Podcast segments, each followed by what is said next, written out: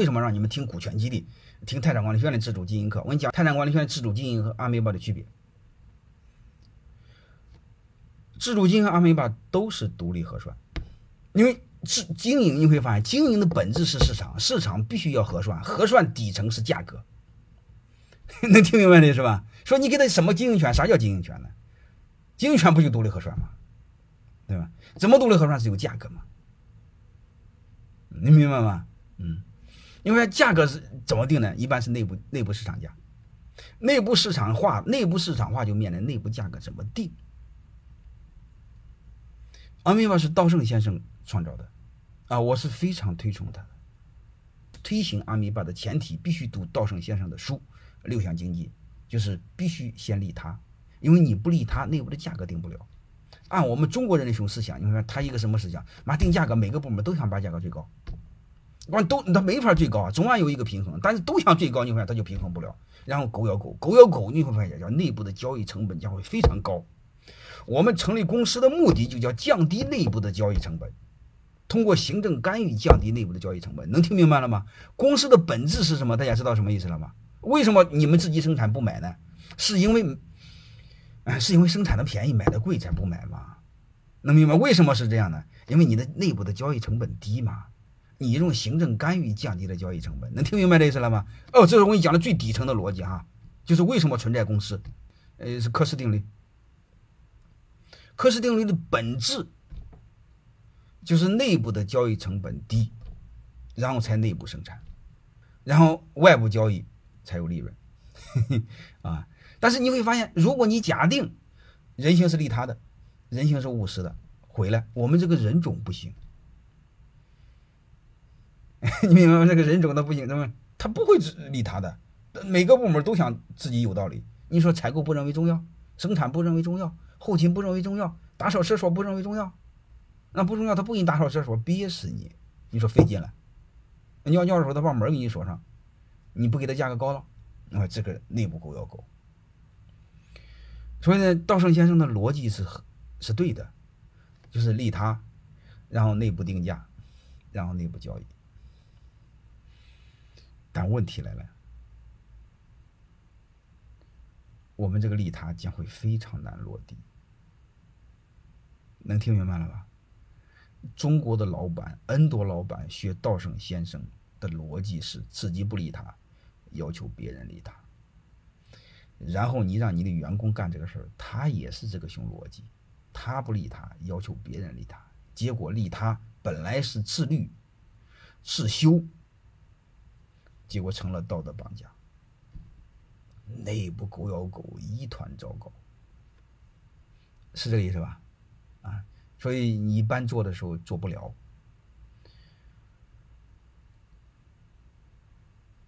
然后呢，我不知道你，呃，然后呢，我那个太经过太多的公司了解，发现呢，反正我不管这，我是考虑不了利他，啊，我认为考虑先考虑自私再利他，啊，我不会考虑。先利他再自私，所以我把这个逻辑给调了，调到什么时候？我先假定人是自私的，然后再追求共赢，能听明白这意思了吧？啊，所以泰山管理学院那门课叫自主经营，是基于这个逻辑来的。啊，当然两个都对啊，取决于你们的认知，我不一定说这个这个我是对的啊。呃，稻盛先生我也是非常推崇的。啊，那个同学说最牛逼的是任正非，是这样的。华为没用阿米巴的利润中心，华为把阿米巴的利润中心给改了，改成了责任中心。所以老任在对人性方面的理解还是很透彻的，好吧？这是最底层的一个区别。然后这个用好的话，再结结合我讲的另外两个逻辑，效果将会非常好。就是一开篇我讲的天下第一法则——自然法则、竞争机制，再加上我刚才提到我的让别人拿大头叫增量机制，将会非常好用。好，朋友们，所以它有 N 多招呢。它背后的一个逻辑是什么？就是我们传统的所有的管理体系，它底层有一个逻辑，是什么？是雇佣关系，就是你是老板，雇他们干活，能明白吗？我们传统的管理的体系是这个逻辑。但是各位，你你有没有发现一个现象？我所有的给你们讲的管理建立在一个什么逻辑基础上？是大家一起干，一帮鸟人一起干的逻辑，而不是我压榨你给我干，我监督你，我考核你，能明白了吗？我建立的是，既然他奶奶的你不愿意给我干的事，我们一起干，我们一起干，我们有福同享，有难同当，也不用相互监督、相互考核，能明白这意思吧？是这么个逻辑，这就是为什么说我那本书叫《股权战略》，我就想通过股权，就是尊重人性的私权。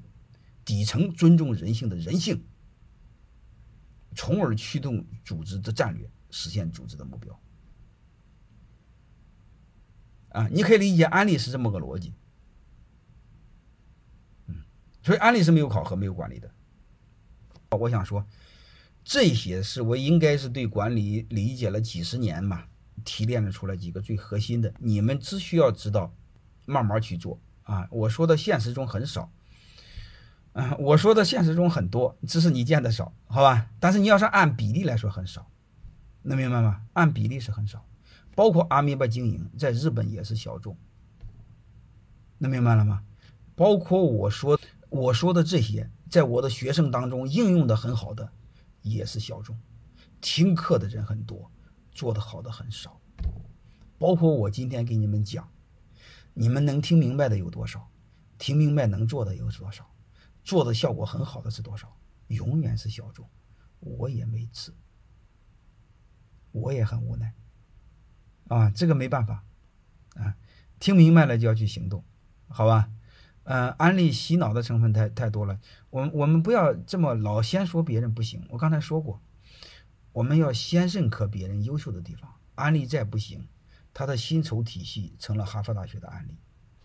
我为了研究安利的薪酬，我加入了安利。我是有安利的工号的。我听过安利那个大老板，就美国商会主席现场的演讲，能听懂什么意思吗？我研究问题绝对不会道听途说，我一定是知行合一，到现场，我自己感受一遍。啊，所以不管怎么着，就一就一个事儿，我们还是考虑对我们启发有哪些。啊，我们这个说别人不好，嗯，有机会再说，好吧？嗯，我们还提高我们的时间效率啊。公司都要倒闭了，没有心情研究这些，是这样的。其实现在压力就更大了。但是如果你更好要做的话，如果做得早的话，现在压力稍微小一些。但现在不管怎么着吧，你还是先保证活着，好吧？留下来最积极的、最核心的员工先活下来，啊，然后腾出精力慢慢再去做吧。都不要紧，我说这些真的，你想用透的话，没个七年八年做不了的。当然，我有的很多学生已经做得很好了，他连考核都没有了。呃，你们这需要一个过程，好吧？不要太着急，有了方向就不怕路远，最怕的是没方向，没方向你会越跑越远。几个要点，自主经营的关键要点必须人性假设要对，我的理解，好吧？第二个呢，你不允许让它内部市场化定价格，这个成本交易成本太高。第三个呢，你必须尽可能的参照华为的，把利润中心改成责任中心。那但是这个是不重要，只是名字的问题，你必须把我一二点做好就好了。这是两点，好吧？在这个基础上，必须再加上我刚才提到过的竞争机制和增量机制。啊，阿米巴经营纯阿米巴经营是没有这两个的。好吧，但是不管怎么着都很好，它让人都有了经营意识，都很好，啊，嗯，只不过是我的认知不一样，嗯，泰山管理学院没推行纯阿米巴，